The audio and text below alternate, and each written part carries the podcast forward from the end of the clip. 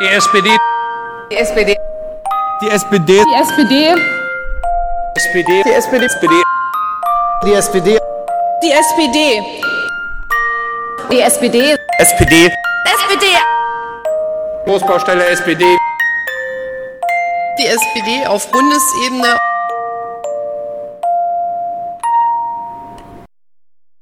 Hallo und herzlich willkommen zu dieser 24. Folge des Sozipods namens GIG Gewerkschaft. Ähm, ja, also GIG Economy, sagt euch vielleicht was, äh, könnt ihr mal googeln.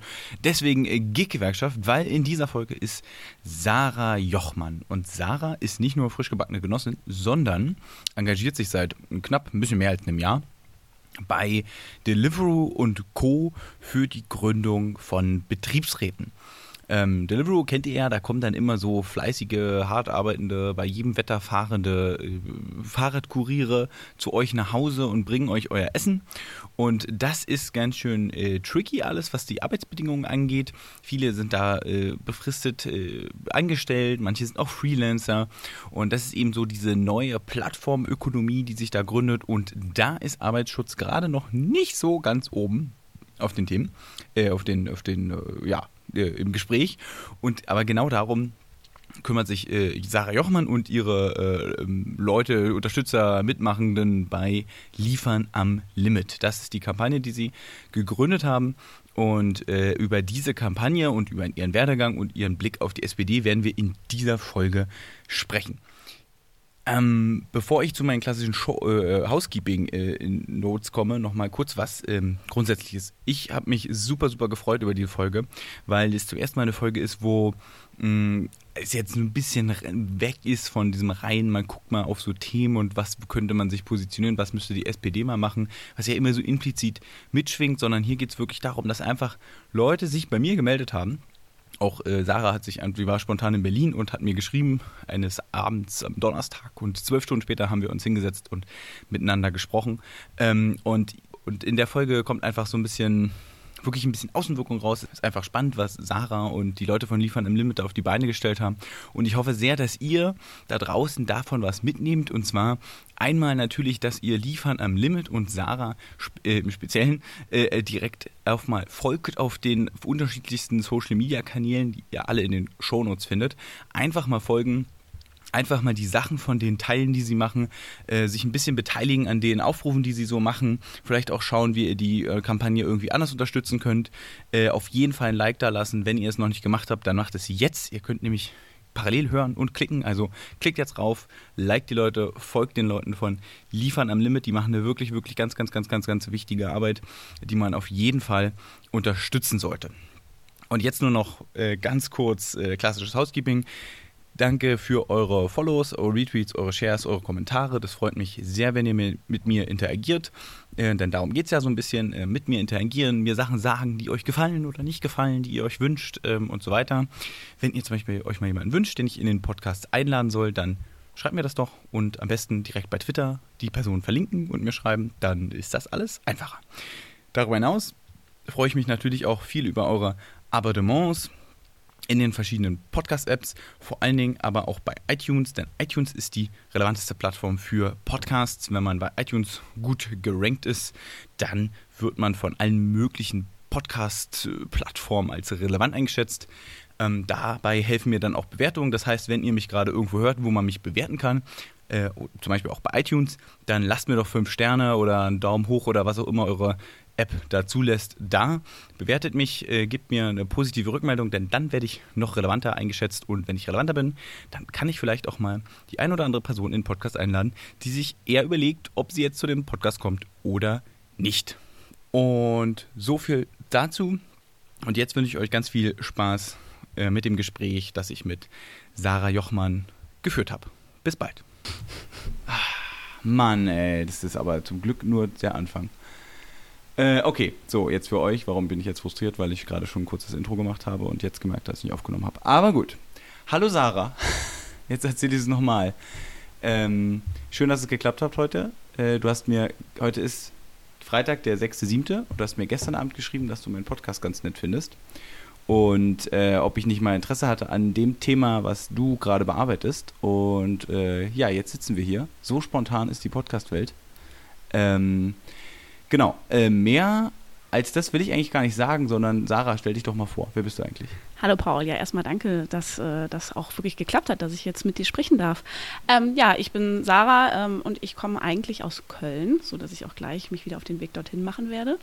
Und ja, was mache ich denn? Ähm, ich äh, fange mal vorneweg an. Ich bin ein ganz frisches Mitglied bei der SPD und es hat aber auch einen Grund, warum ich da hingegangen bin und äh, den äh, will ich jetzt, glaube ich, ein bisschen erzählen. Und zwar war ich für sechs Monate Kurierfahrerin bei Deliveroo und habe dann den harten Winter mitgemacht in Köln und als ich angefangen habe, habe ich ganz schnell gemerkt, dass die Arbeitsbedingungen da nicht sehr rosig sind. Und äh, meine Kollegen hatten im Hintergrund schon angefangen, ähm, einen Wahlvorstand ins Leben zu rufen, um Betriebsrat wählen zu können.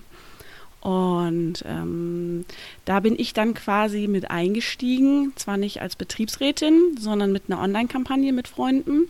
Und zwar, äh, wir nennen uns Liefern am Limit und haben uns versucht da und versuchen uns immer weiter noch ähm, für die Arbeitsbedingungen in den Lieferdiensten als Fahrradkurier einzusetzen. Ähm, genau, jetzt ist auch der Spoiler. Äh, was, was, hast du mir angeboten für ein Thema? Du hast auch das T-Shirt an, ich habe auch euch schon euren Merch gefunden, äh, ähm, äh, den ihr so habt. Äh, finde ich ziemlich cool. Ähm, bevor wir zu deinem Engagement kommen, ähm, äh, nochmal, wie war denn so dein Lebensweg ähm, bis heute? Mein Lebensweg. Wo kommst du denn her? Was hast du so gemacht und so? Ja, also ich komme aus dem Umland von Köln, bin da groß geworden, habe mein ganzes Leben dort verbracht, habe eine sehr ähm, holprige Schullaufbahn durchlaufen, habe, ich glaube, ich glaube, ich immer, am Ende war ich 18 Jahre in der Schule. Ja, ich habe viele Klassen wiederholt und am Ende bin ich auf dem Abendgymnasium gelandet und habe gegen viele Stimmen, die gesagt haben, warum willst du dein Abitur machen, mach doch mal lieber eine Ausbildung, mich einfach durchgekämpft, auch wenn das nicht immer leicht für mich gewesen ist. Ähm, habe meine Kindheit auf dem Land verbracht und bin dann zum Studium irgendwann nach Köln und habe da dann erstmal BWL studiert und habe da festgestellt, so nee, das ist eigentlich mit meinen Überzeugungen, passt das nicht zusammen. Ich mache das noch zu Ende, quäl mich da durch habe auch zu der Zeit schon viel gearbeitet und habe mich dann einfach zu, äh, dazu entschieden, in die Geografie zu wechseln und gehe da eigentlich so in dem human- und wirtschaftsgeografischen Bereich meine Wege und ähm, bin mittlerweile auch schon 34, studiere wohl auch immer noch, habe aber jetzt eigentlich auch zwei Jahre eine Pause gehabt und äh, viel gearbeitet und äh, mich ja im letzten halben Jahr ähm, ehrenamtlich sehr viel engagiert und ähm, ich hoffe, dass ich jetzt demnächst auch über das ganze Engagement meine Masterarbeit schreiben kann und ähm, ja, da bin ich. Äh, spannend, 18 Jahre in der Schule, inklusive Abendgymnasium. Mhm. Wow, das ist echt viel. Ähm, ich habe auch ein kleines Trauma mit meiner Schule, aber ich habe glücklicherweise nie eine, eine Schulzeit äh, irgendwas wiederholen müssen oder sowas. Ähm, aber wenn du da noch, das würde mich noch interessieren, was, warum hast du denn eine holprige Schulzeit gehabt? Was denn? Mm, das, äh, also meine Grundschule habe ich so abgeschlossen wie jeder. Ich glaube, das war das einzig okay. Klassische, was jeder, also äh, das habe ich gemacht wie jeder andere. Und dann bin ich in die fünfte Klasse auf einer Gesamtschule gewesen und dann haben meine Eltern mich dann nach einem Jahr runtergenommen und ähm, dann bin ich auf ein Gymnasium gekommen und war völlig überfordert und habe dann da angefangen, auch schon eine Klasse zu wiederholen. Und irgendwann habe ich dann, weil ich glaube ich ganz gut reden kann, meinen lieben Vater davon überzeugt, dass es doch besser wäre, mich auf der Realschule äh, zu platzieren. Und das habe ich dann auch gemacht. Und am Ende habe ich dann aber, äh, also Anfang war das dann erf erfolgreich, aber das Ende leider nicht mehr, so dass ich dann halt auch da stand und weder eine Ausbildung noch ähm, irgendwie äh, eine Berufsschule oder sowas gefunden hätte und habe dann einfach meinen Realschulabschluss auch auf dem zweiten Bildungsweg nochmal neu gemacht. Und dann hatte ich so die Idee, boah, ich möchte so ganz wie alle anderen aufs normale Gymnasium und habe das versucht mhm. und habe da festgestellt, dass da aber auch leider Welten drin liegen. Dass auch wenn ich Mathe eigentlich liebe, dass, dass wenn da quasi eine Lücke von einem Jahr oder sowas ist, dass man da dann einfach auch mhm. auf die Nase fällt. Und habe dann da auch nochmal wiederholt und bin nach einem Halbjahr dann äh, nach, nach äh, anderthalb Jahren da dann runter und dann bin ich aufs Abendgymnasium gegangen, in Vormittagskurse. Wie alt warst du denn da? Da war ich, ähm, 19 war ich da. Und ähm, habe dann mit 19 ähm, auf dem Abendgymnasium quasi komplett von vorne nochmal angefangen, weil ich bin dann da in einen Kurs gesteckt worden, der so mit der Z Mitte der 10 irgendwie vergleichbar war, obwohl ich eigentlich schon mitten in der 11 war und ähm, habe da, glaube ich, einiges über mich selber aber gelernt. Also ich hader mit dem Ganzen nicht, weil ich habe dann gelernt, was ein bisschen auch Disziplin angeht und dass man sich selber organisiert und dass ich das für mich mache und egal wie doof ich eigentlich Schule und Lehrer finde, dass das ja für mich irgendwo einen Sinn hat und dass ich ein Ziel habe und habe das halt dreieinhalb Jahre gemacht habe währenddessen auch immer irgendwie in Nebenjobs gearbeitet. Ich habe zum Beispiel mein erster Nebenjob, der war mal in der Spülküche von der Nordsee. Und da habe ich halt auch wirklich gesehen, ne, was bedeutet das denn für die Leute, die da mit 50, 60 stehen. Und ähm, wofür mache ich das denn hier und warum gehe ich denn überhaupt zur Schule? Das habe ich dann schon begriffen. Und ähm, ich habe dann auch immer gesagt, so, boah, ich will auf jeden Fall mal studieren hm. irgendwie. Und ähm, das habe ich dann auch irgendwie durchgezogen, auch wenn das nicht immer alles so, also mir ist das nicht leicht gefallen, aber ich habe es gemacht. Und warum BWL dann? Ich habe mich damals ähm, hinreißen lassen, da ich äh, schon in der Modebranche, im Textileinzelhandel ah. gearbeitet habe, dass ich gedacht habe, ach, das wäre vielleicht mal was, so ein bisschen im Einkauf später arbeiten zu können. Und dann habe ich gedacht, ich will mir das offen lassen. Ich mag Mathe ganz gerne. Und dann haben damals auch Leute, die ich kannte, das studiert. Und dann bin ich mal mit in Vorlesungen und das waren, glaube ich, die attraktivsten Vorlesungen, die ich da erwischt habe. Und dann habe ich das in Köln gemacht, aber das ist halt ein großer Massenapparat und eine große Ellbogenmentalität, die auch unter den Kommilitonen leider herrscht. Und ähm, da habe ich mich nur so einigermaßen wohl gefühlt. Und ich habe das dann zu Ende gemacht und habe dort auch schon dann Wirtschaftsgeografie als Schwerpunkt belegen können. Also im Bachelor sozusagen. Genau, den Bachelor habe ich dann da zu Ende gemacht und dann habe ich auch einen kleinen Kampf machen müssen. Und zwar habe ich über ein Praktikum äh, im Stadtmarketing in Österreich gemacht. Dann habe ich noch ein Semester Geophysik und Meteorologie dazu genommen in meinem letzten Bachelorsemester, um dann eigentlich ähm, Scheine in der Geografie ah. zu belegen, so ja. als Umweg, so um die Tür herum. Und ähm, habe dann ähm, Professoren kennengelernt, ähm, die dann gesagt haben, sie finden das ganz gut und die sitzen im Gremium für, für die Entscheidung, wer mhm. dann im Master zugelassen wird und ähm, sagten dann, schreib uns mal eine Motivation schreiben und ähm, wir haben immer mal Einzelplätze für Exoten und mhm. ähm, über den Weg bin ich da reingekommen und habe dann nachher noch Auflagen gehabt, mhm. die ich erfüllen musste und habe das sehr, sehr gerne gemacht. Also das war das heißt Auflagen, was, dass du noch Kurse nachbelegst oder genau. bestimmte Sachen machst. Spannend. Und jetzt bist du geo sozusagen Geografin. Also, also ich bin ja noch nicht ganz fertig. Ja, ich muss ja meine Masterarbeit noch machen und dann bin ich irgendwann Anthropogeografin, genau. An menschliche Geografie. Ich finde immer, ich habe einmal Geografie, äh, äh, ich bin ja so, ich bin Soziologe, ich habe aber auch BWL im äh, Nebenfach im Bachelor gehabt und das ist bei uns sehr gleichberechtigt gewesen. Dass ich habe wirklich die Hälfte meines Bachelors BWL studiert. Das war schrecklich, deswegen kann ich äh, I feel you sozusagen. Ähm, aber die, ich habe einmal an der Geografiefakultät bei uns in Potsdam was belegt und dann habe ich festgestellt, Geografen sind echt akademischen Allzweckwaffen. Es gibt ja nichts, was Geografen nicht machen. Also Stadtentwicklung, klar, denkt man, aber dann machen die Wirtschaftssachen, Sozialfragen, also ihr, ihr macht echt alles. Ist echt crazy. Also das ist das Schöne an der Geografie, dass man sehr breit aufgestellt ist, dass man aber alles auf den Raumbezug nochmal untersucht. Also, also dieser geografische Bezug ist immer ganz wichtig, aus dem man heraus irgendwie denkt und ähm, ich, auch mein Studium war so. Ich bin ähm, mit einer Exkursion nach Australien gereist und ich bin mit einer, mit einer Forschungsgruppe nach Kenia gereist und habe da ähm, zu Food Security mit den Kleinbauern geforscht und habe auch nachher was veröffentlichen dürfen, wo ich dann, das war ganz klein nur, aber ähm, was halt einfach unheimlich spannend ist. Dann habe ich was zum ländlichen Raum gemacht und habe ähm, was über die Daseinsvorsorge geschrieben. Und ähm, das ist das Schöne, dass man da wirklich nach dem, was einen wirklich interessiert, gehen kann. Und ähm, dann jetzt sozusagen, du willst jetzt ein Masterarbeit schreiben, hast du schon ein Thema? Irgendwas? Ja, mein Thema ähm, wird sein, äh, die Plattformökonomie. Ist ja gerade sehr, sehr naheliegend. Hm, Plattformökonomie, ja, ja. Ähm, und ich werde mir das Fahr äh, Beispiel der Fahrradkuriere natürlich vornehmen. Und da ich den Raumbezug brauche, möchte ich eigentlich ein Beispiel machen, wie ist die Organisation in Köln mit der Gewerkschaft NGG und wie ist hier ähm, in Berlin die Organisation mit der FAU. Und das mal so ein bisschen zu vergleichen. Was ist die FAU? Ähm, da will ich jetzt nicht ins Fettnäpfchen treten. Die FAU ist eine, wie nennen sie sich, eine anarcho-syndikatische Gewerkschaft. Ah, okay. Krass, kenne ich nicht. Okay. Und hm. äh, die sind da ganz, ganz tief in dem Thema drin und das ist sehr, sehr spannend. Und ähm, wir haben auch in Köln auch Kontakte. Wir haben auch schon mal eine Aktion mit denen zusammen gemacht. Wir hatten Freitag der 13., das war dann auch deutschlandweit. Ähm, und da waren die auch dabei. Und das ist eine ganz unterschiedliche Organisationsstruktur, die dahinter steckt. Und ich finde das halt spannend, so gegenüberzustellen und auch es auch mal zu verstehen, weil ich verstehe überhaupt nicht, was die hier in Berlin genau machen und wie die sich organisieren. Und das würde ich halt gerne mehr begreifen. Cool. Ist immer schön, wenn man sein Hobby zum, zum äh, Teil seines Studiums macht. War bei mir genau auch genauso. Nicht, nicht, dass ich mein Studium zu meinem Hobby, sondern original das, was ich in der Politik gemacht habe, habe ich immer in meinem Studium versucht zu analysieren. Ähm, gut. Kommen wir mal zu deinem Engagement. Du hast vorhin ja schon gesagt, du warst bei Deliveroo. Was ich, was, was ich da so interessant finde, ist ja, ich meine, dieses Essen bestellen macht halt jeder mal. Also ich meine, jeder bestellt Essen. Gut, äh, ob nun Deliveroo oder Lieferheld oder sonst wo.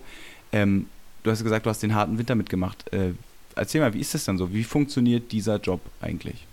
Ja, wie funktioniert dieser Job? Dieser fun äh, funktioniert so, dass man eigentlich erstmal ganz schnell da dran kommt. Man braucht sich nicht wirklich bewerben.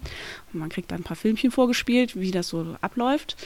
Und äh, dann muss man sein Handy mitbringen und sein eigenes Fahrrad. Und dann unterschreibt man seinen Vertrag und dann kann man eigentlich schon direkt auf der Straße anfangen. Und dann läuft es so, dass man ähm, sich auch in die App einloggt, die man dann auch erstmal runterladen muss und dann auch erstmal sagen muss, dass äh, das quasi vollen Zugang auf dein Handy hat. Und das muss man erlauben. Und dann ähm, weiß die App und der Algorithmus, wo dein Standort ist. Und dann gibt es dir Aufträge. Und die nehme ich dann an und ähm, sehe dann, wo das Restaurant ist fahre dann mit meinem Fahrrad von dem Ort, wo ich gerade bin, zu dem Restaurant, bekomme da dann die Speisen oder muss auch manchmal darauf warten. Und dann kriege ich von der App gesagt, wo der Kunde wohnt und fahre dann vom Restaurant zum Kunden. Und ähm, wenn das dann äh, auch erledigt ist, dann bin ich wieder frei und dann kann ich den nächsten Auftrag annehmen. Und ähm, äh, das ist ja schon mal krass, dass man eigentlich, eigentlich bringt man alles privat mit. Ich habe auch gelesen, dass du die Jacke, die du hattest, äh, glaube ich, den Bento-Artikel, den du mir geschrieben hast, oder den Z-Artikel, äh, dass du die Jacke, die du besessen hast, auch selber gekauft hast. Das war eigentlich alles deins, das Fahrrad war deins, das Handy war deins. Schon äh, komisch, also, also oder ungewöhnlich. Ja, es war sehr ungewöhnlich und zwar, ähm, also es war so, ich habe eine Regenjacke gestellt bekommen, das war im Oktober auch noch völlig in Ordnung. Eine Regenhose, die konnte ich nicht anziehen, weil die sich in meiner Fahrradkette verheddert hat weil ich Rennrad gefahren bin oder auch immer noch Rennrad fahre. Und ähm, das war's dann. Und den Rucksack. So. Mhm. Und ja, nee, genau. Was ich vergessen habe, ich habe ein paar Fahrradtrikots gekriegt und T-Shirts, kurzärmlich. Mhm. Und dann sah das aber dann im schnell im November so aus, dass ich dann angefangen habe, drei, vier, fünf, am Ende waren es sechs Schichten anzuziehen als Oberteile. Mhm. Softshelljacke, Fließjacke, alles, was ich selber gekauft habe und darüber dann quasi noch das Fahrradtrikot, damit ich halt in dem Label fahre, weil wir mussten es nicht mehr. Es wurde uns gesagt, so, ähm, wir haben leider keine Winterkleidung für euch und ihr könnt dann in euren Sachen fahren und ihr müsst nicht im Label fahren. Aber für mich war es im Restaurant so, dass es auch andere Anbieter gibt, äh, dann immer brüllen zu müssen, ich bin Deliveroo. Ähm, habe ich halt dann das Trikot drüber gezogen, dass die mhm. Leute dann immer schon gesehen haben, von welchem Unternehmen ich dann komme. Ähm, und dann hast du gesagt, sozusagen, den, der Winter, der hat dir dann äh, den Rest gegeben und dann hast du dich den sozusagen ein bisschen mit angeschlossen. Ähm, ja. Oder wie war das dann genau? Wie kam das? Ja, also ich habe da, glaube ich, so meine ganz persönliche Geschichte, wie, glaube ich, auch jeder Fahrer. Meine Geschichte war so, dass ich aus privaten Gründen den Job angefangen habe und einfach Geld dazu verdienen musste, weil ich eigentlich ähm, noch studiere und aber trotzdem schon in Teilzeit gearbeitet habe zu der Zeit. Und dann bin ich da gestartet und habe nach dem ersten Monat erstmal kein Geld erhalten. Es wurde dann gesagt, oh, ähm, wir wissen auch nicht, was passiert ist, wir haben dich angemeldet, aber es gab dann erstmal kein Geld. Und äh, du kriegst das nachgezahlt, wahrscheinlich dann mit dem äh, Dezembergehalt. Dann haben sie mich leider auf der falschen Steuerklasse angemeldet, sodass dann mein ganzes Geld aus meinem anderen Job nachversteuert worden ist, sodass ich dann vor Weihnachten erstmal komplett ohne Geld dastand und äh, einen Monat von Trinkgeld gelebt habe und an dem Tag, wo eigentlich alle Gehalt bekommen haben, habe ich zur späten Uhrzeit, wo alle schon was hatten, immer noch nichts drauf. Und dann bin ich dann erstmal zusammengebrochen. Ja. Weil ich dann den Druck auch einfach nicht mehr ausgehalten habe. Dann meine persönlichen Dinge aus dem Privatleben, dann im Beruf läuft es gar nicht. Man arbeitet Vollzeit oder noch mehr und am Ende bleibt nichts übrig. Und ähm, da hatten sie mich dann eigentlich schon, dass ich gesagt habe, da werde ich was gegen tun. Ähm, nun, nun ist ja sozusagen, ja, wie ich sagen, also sowas kann ja mal passieren, sage ich mal, aber ist natürlich, wenn du das so, so schilderst, es scheint es ja nicht so von Interesse zu sein, dass da solche, solche Dinge auch laufen. Also wie ist denn das Verhältnis von Anbieter zu Fahrer? Also zu, von Unternehmen zu Fahrer oder Plattform ist es ja eher. Ja, also in der Zeit war es ja so, dass der Wahlvorstand dann schon im November bekannt gegeben hatte, dass es eine Wahl für einen Betriebsrat geben soll. Und da ist dann die Kommunikation eingestellt worden. Wir hatten in Köln noch ein Office, da konnten wir dann hinkommen und ähm, uns melden. Das wurde dann so gehandhabt, dass man einen Termin haben musste und die wurden nicht mehr vergeben. Und mhm. auf die Anfragen, wann ich denn mein Gehalt bekomme oder ob ich mit der externen Abrechnungsfirma mal zu sprechen darf, wurde mir das verwehrt und wurde gesagt, ja, ja, das regeln wir. Und ähm, es wird geguckt und es war auch keiner schuld, wer mich falsch angemeldet hat und da gab es keine Kommunikation und auch auf die Sachen hin, Leute, wir haben Weihnachten. Äh, nicht, dass ich nicht Weihnachtsgeschenke kaufe, sondern ich kann mir kein Essen kaufen und ich stehe jetzt vor Weihnachten ohne alles da und die Kollegen fangen an zu sammeln für mich. Ähm, gibt es nicht vielleicht eine Sonderzahlung irgendwie, dass ihr mir mal 100 Euro irgendwie schon mal geben könnt? Das war völlig ausgeschlossen. Ähm, Oh, das ist schon mal krass. Ähm, und wie ging es dann weiter? Du hast dann gesagt, okay, also der, oder der Wahlvorstand wurde dann ja schon eingerufen. Soweit ich weiß, von meiner, äh, habe ich ja vorhin schon erzählt, äh, Erfahrung mit Flixbus, ist ja schon Wahlvorstand auch schon eine, rechtlich geschützte Sache. Also eigentlich darf dann ja äh, ist ja alles, was dann passiert, kann ja als Behinderung der Wahl eines Betriebsvorstands, äh, eines Betriebsrates gelten. Ähm, und das ist ja eigentlich eine Straftat. Ja, da hast du nicht Unrecht. Und ähm, das Unternehmen war clever genug, nur so viel zu tun, dass sie sich da nicht auf die Rech also auf äh, Glatteis begeben auf der rechtlichen Seite. Was sie aber ähm, sehr gut wussten, dass sie nämlich zu der Zeit gesagt haben, okay, alle Fahrer sind jetzt momentan erstmal angestellt und es gibt auch noch das Modell, dass man als Freelancer dort arbeitet. Und wir lassen einfach alle Angestelltenverträge auslaufen. Und die waren alle auf sechs Monate sachgrundlos befristet, auch bei den Betriebsräten, so dass quasi der Wahlvorstand auch keinen Schutz hatte. Es gab Leute, die waren im Wahlvorstand und die sind dann im Januar nach Hause gegangen und ähm, die mussten dann ihr Arbeitsmittel abgeben und ähm, konnten sich nicht mehr zur Wahl aufstellen lassen. Hm. Ähm, und wie ging es dann weiter? Ich, äh, ihr habt ja dann nicht die Hände, wie sagt man, Hände in den Schoß gelegt, ist glaube ich das Richtige, sondern ihr habt gesagt, wir machen jetzt erst recht weiter. Ähm, wie ging es dann für euch weiter und was ist so Vielleicht kannst du es ja beziehen bis heute. Ich meine, jetzt ist, äh, was ist jetzt, habe ich vorhin gesagt, Juli. Also ich habe so sieben Monate sozusagen seit dem Punkt. Ähm, wie ging es dann weiter? Ja, es ging erstmal so weiter, dass wir alle versucht haben, so gut zu arbeiten, wie es nur ging, dass wir da auf der Seite einfach keine Probleme bekommen, dass man uns irgendwas nachsagen kann. Und auf der anderen Seite ging es weiter, dass wir dann die Leute dazu aufgefordert haben, in die Gewerkschaft einzutreten, die noch als Arbeitnehmer da waren. Und dann haben wir halt einfach gemerkt, wir müssen irgendwie mediale Aufmerksamkeit da schaffen, weil das Unternehmen ähm, tätigt Anrufe, übt Druck aus und das kann so nicht sein. Und ähm, wenn wir nicht aufpassen, stehen wir ja mit dem Rücken an der Wand. Und deswegen haben wir dann uns im Februar entschieden, die äh, Kampagne Liefern am Limit auf Facebook ähm, aufzuziehen und haben uns auch erstmal nur äh, davon versprochen, dass wir quasi die Fälle, die wir ja schon vorliegen hatten von den Fahrern, was passiert ist, dort erstmal öffentlich machen, wenn die Leute das auch gerne wollen. Und dann haben wir den ersten Flashmob in Köln gemacht und dann war uns auch schnell klar, wir sind jetzt nicht nur bei Deliveroo in Problemen, sondern es gibt auch noch andere Unternehmen wie Fodora oder Lieferando. Und die Fodoras, die waren unsere Vorreiter, die hatten nämlich schon seit letztem Sommer 2017 einen Betriebsrat in Köln und die sind auch direkt zur Stelle gewesen. Also die sind mit dahin gekommen und da war es wirklich noch ein sehr ausgewogenes Bild zwischen Fodora und Deliveroo-Fahrern. Und da ist es uns gelungen, dass dann halt schon die lokale Presse kam, dass halt auch ähm, äh, sowohl Zeitungen als auch das Fernsehen da war und das erste Mal berichtet hat und auch angefangen hat, Fahrer bei der Arbeit zu begleiten. Und das haben wir natürlich dann auf unserer Seite auch immer wieder weiter gepostet. Und ähm, nach vier Wochen hatten wir dann schon die erste Anfrage, ob wir nicht mal dabei sein wollen bei einer Podiumsdiskussion, wie man so eine Online-Kampagne macht. Und wir sind total überrannt worden mit dem Thema. Und zeitgleich hat dann am 16. Februar der Betriebsrat angefangen. Also da waren am 16. Februar waren die Wahlen und ähm, die Arbeit aufzunehmen, da waren dann fünf Leute im Betriebsrat und die haben eigentlich nur dagegen angekämpft, dass sie nicht eigentlich wieder zerstört werden. Und ähm, es gab den Betriebsrat dann am Ende nur für drei Monate bis Mai und so knapp im Monatsrhythmus ist einer rausgefallen, sodass auch im, im letzten Monat eigentlich man gar nicht mehr beschlussfähig war. Und ähm, jetzt sind alle Betriebsräte dann am Ende vor Gericht gegangen. Die hatten dann irgendwie die Möglichkeit zu klagen aufgrund irgendwelcher Vertrags Vertragsfehler, die sie hatten. Und ähm, bis jetzt ist es aber so, dass noch keiner von den Betriebsräten wieder zurück ins Unternehmen kann. Und es ist noch ein Fall leider offen. Und ähm, wir haben halt uns dann gesagt, wir machen jetzt einfach mit der Kampagne weiter, weil von uns ist keiner mehr im Unternehmen. Die meisten sind entweder dann komplett nach Hause gegangen oder haben zu Fedora oder Lieferando gewechselt. Und man merkt auch jetzt, wenn wir Kuriertreffen machen, da kommt keiner mehr von Deliveroo, weil es äh, ausgetauscht worden ist mit neuen Fahrern, die als Freelancer da arbeiten.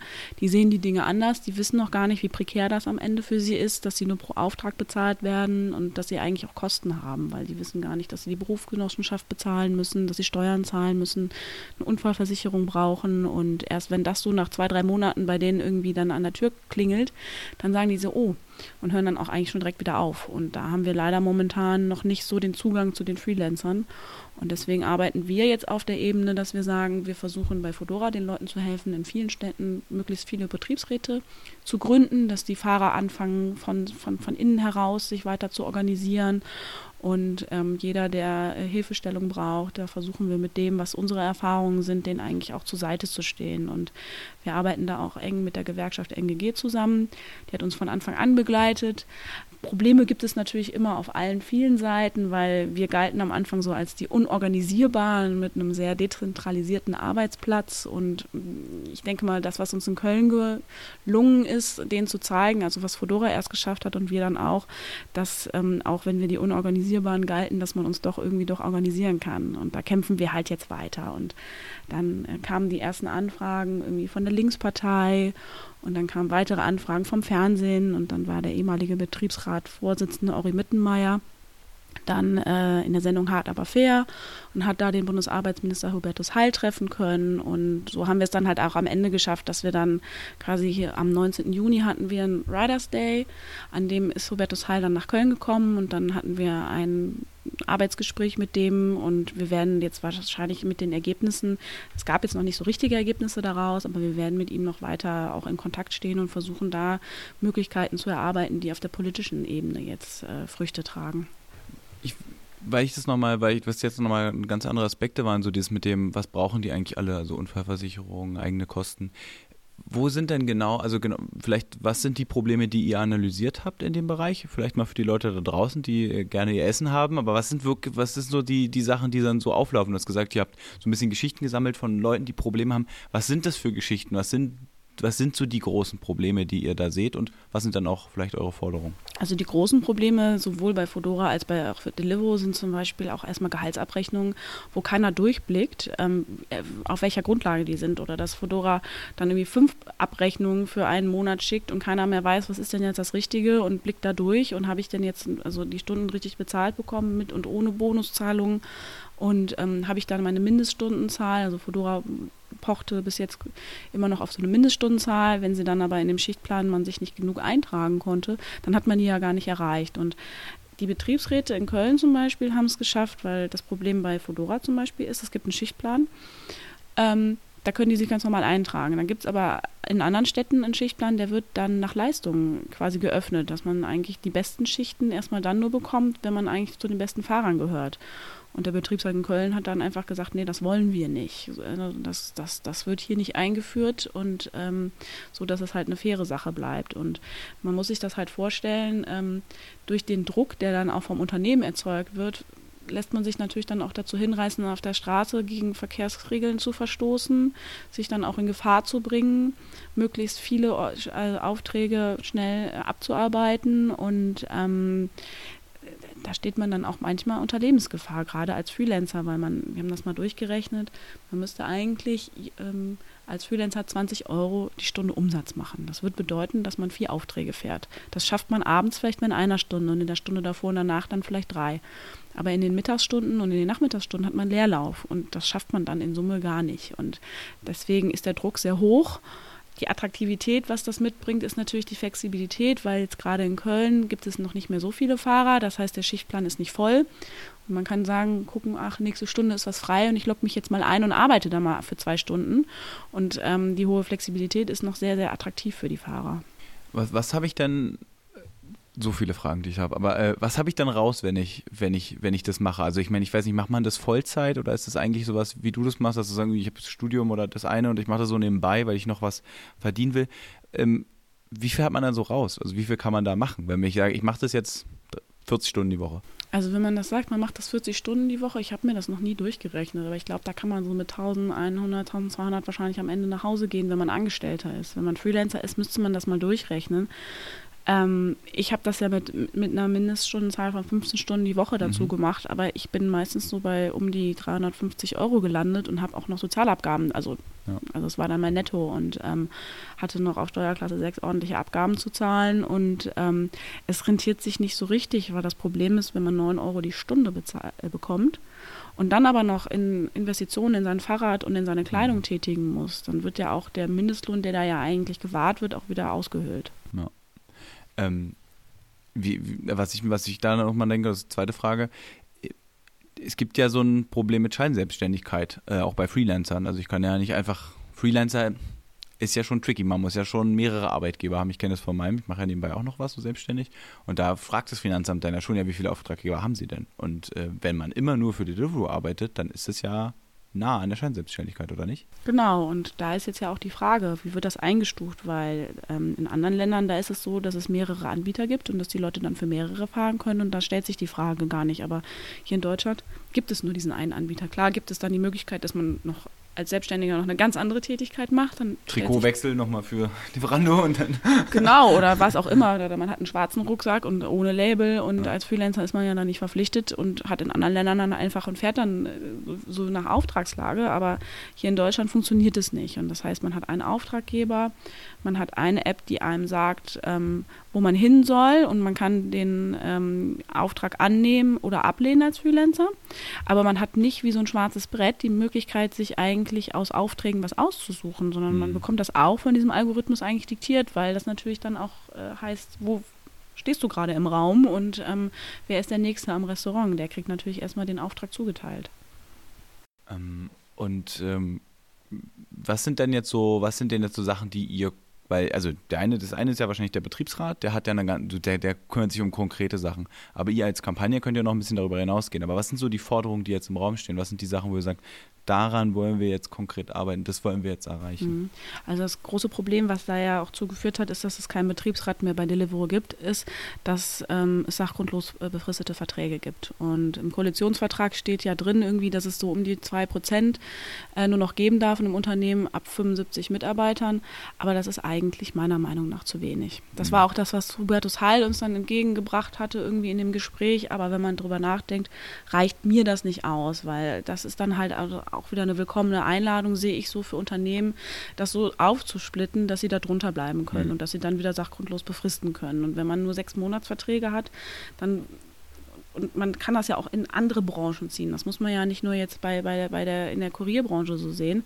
Dann ähm, fordern die Leute nicht ihre Mitbestimmung ein, weil die natürlich Angst haben um ihren Job. Das, was wir da gemacht haben, war ja fast wie so ein Himmelfahrtskommando. Meine Kollegen, die sich getraut haben, sich da reinwählen zu lassen, ohne zu wissen, ob ihre Verträge entfristet werden oder nicht. Und uns war auch ganz schnell klar, das wird nicht passieren und wir machen es trotzdem.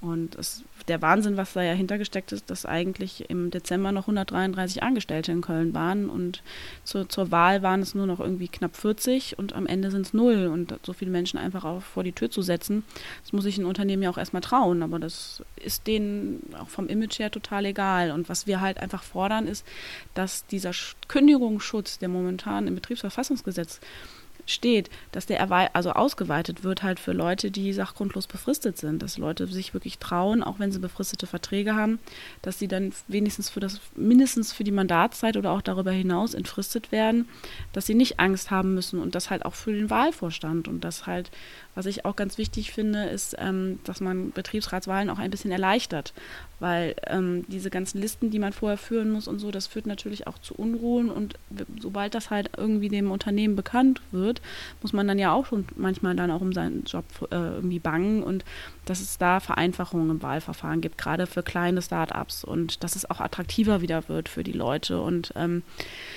ich, ich hoffe einfach, ähm, dass das, das wird wahrscheinlich noch, noch einige Zeit dauern, aber dass sich da so ein bisschen durch die Arbeit, die wir in die Öffentlichkeit tragen, ein Bewusstsein einfach auch bei den Leuten dafür bildet. Ähm, hm. Äh, genau, ähm, aber das heißt auch, dass Deliveroo jetzt in Köln nicht mehr anbietet oder nur noch über Freelancer oder, also, aber was ist dann da, vielleicht kannst du das nochmal für mich erklären, es gibt sozusagen richtig Angestellte, es gibt die Freelancer und es gibt die freien was, was, was, was hattet ihr für einen Status? Also die unbefristeten Angestellten, äh, also die sachgrundlosen befrist, äh, sachgrundbefristeten Angestellten. Also es gibt einmal die beiden Anbieter Fodora und Lieferando, die haben Angestellte in Minijob, Midi-Job oder auch in Vollzeit. Das heißt, die Leute sind da angestellt, meistens auf ein Jahr. Bei Deliveroo war es so, dass die im Office alle festangestellt waren, auch unbefristet, dass die Fahrer auf der Straße für sechs Monate angestellt befristet waren und dass es zusätzlich noch das Modell der Freelancer gab. Und jetzt haben die komplett deutschlandweit umgestellt, dass nur noch bei Deliveroo in den Büros quasi die Leute noch angestellt sind, aber auf der Straße es gar keine Angestellten mehr gibt. Und sie haben halt auch das alles zeitgleich damals mit den, mit den Veröffentlichungen des Wahlvorstands gemacht, haben aber gesagt, das ist Firmenphilosophie, auf die sie umstellen wollen. Ähm, okay, gut. Jetzt ist sozusagen der, dieses, äh, der, die politischen Implikationen soweit äh, klar. Ihr versucht zu lobbyieren, ihr versucht äh, Öffentlichkeit äh, herzustellen.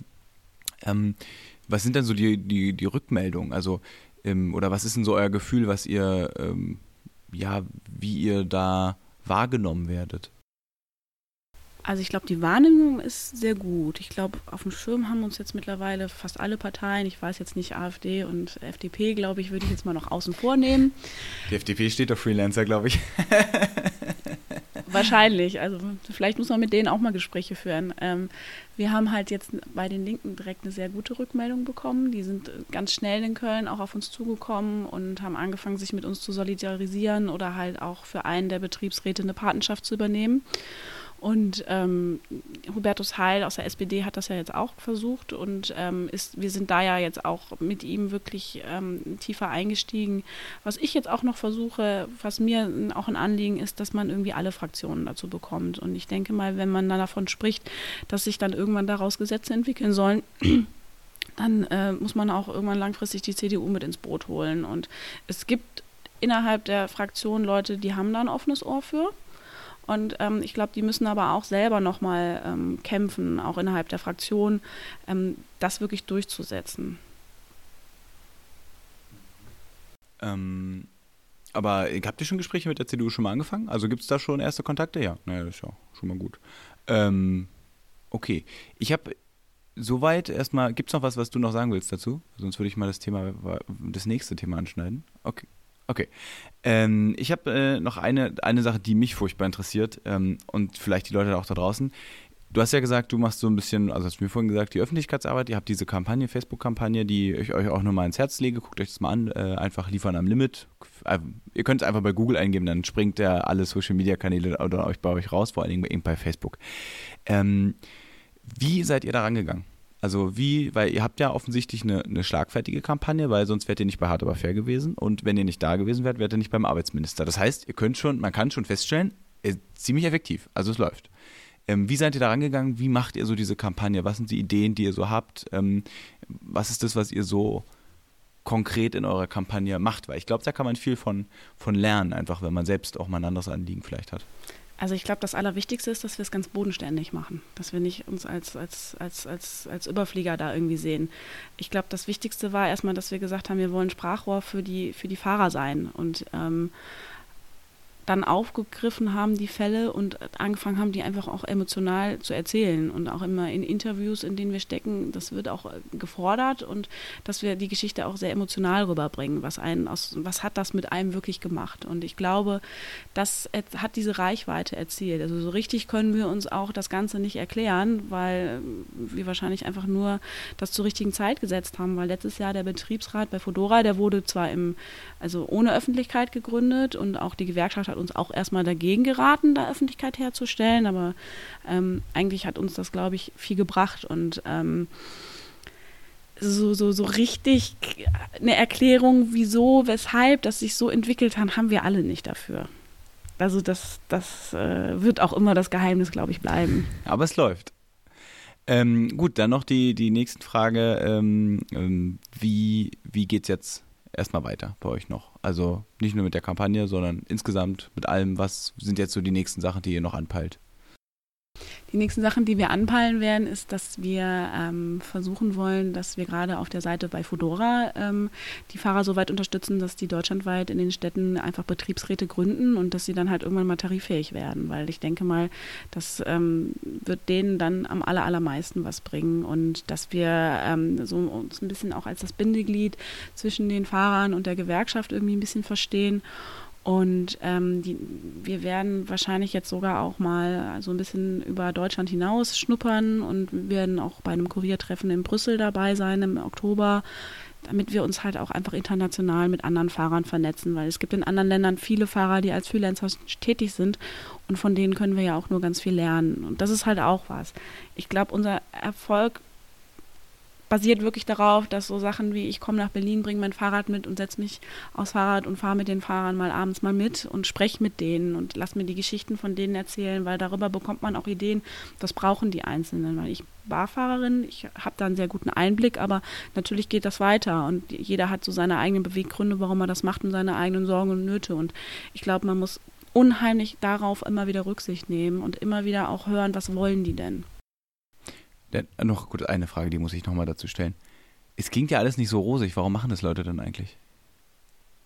Warum? Also den Job. Ja, Warum weil machen es Leute ist wenig? Geld, es ist riskant, es so, also man kann eine Leidenschaft für Fahrrad auch so frönen, ohne äh, das durch den Berufsverkehr zu machen. Ähm, warum machen Leute das? Ja, also ich würde sagen, ähm, die Eintrittsbarrieren sind halt sehr gering. Das heißt, man muss keine Bewerbung schreiben. Das bedeutet dann, egal wo, aus welchem Status man irgendwie rauskommt, man kann das anfangen. Man macht Sport dabei. Für mich war es halt auch so. Ich war im Büro tagsüber und habe gesagt, abends kann ich dann noch mit Fahrrad fahren und mein Geld verdienen. Das klingt erstmal super. Bin mit einem Kumpel von mir mitgefahren und ähm, das sah von außen alles nicht so schlecht aus. Ne? Und ähm, die Arbeit, also ich habe gerne auch, also es gibt Restaurants, die sind freundlich, es gibt Restaurants, die sind nicht freundlich.